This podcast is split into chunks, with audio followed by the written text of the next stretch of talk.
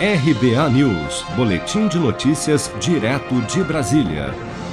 A partir desta segunda-feira, transferências via Pix estarão limitadas a mil reais entre as oito da noite e as seis da manhã. A medida de segurança é a primeira de um pacote de ações aprovadas pelo Banco Central para a prevenção de fraudes e crimes relacionados ao Pix, como roubos de celular e sequestros relâmpago. O limite para transferências noturnas, no entanto, poderá ser alterado a pedido do cliente através dos canais de atendimento eletrônico do banco, mas a instituição deverá estabelecer um prazo mínimo de 24 horas para a efetivação do aumento do limite.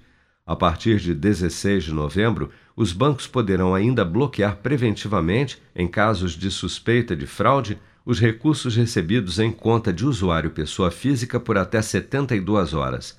Mas para o diretor executivo do Procon de São Paulo, Fernando Capês, que deverá se reunir nesta terça-feira com representantes do Banco Central para defender outras medidas de segurança para o Pix, as mudanças representam um avanço, mas ainda são insuficientes para inibir a prática de crimes. Limite máximo de mil reais para todos os usuários do Pix, sem exceção.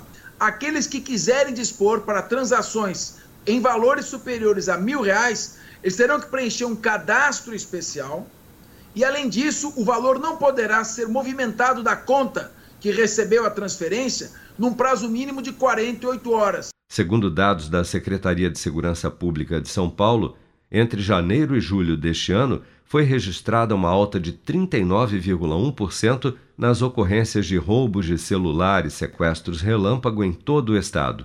Em todos estes casos foram relatadas transferências de valor via Pix das contas das vítimas destes crimes.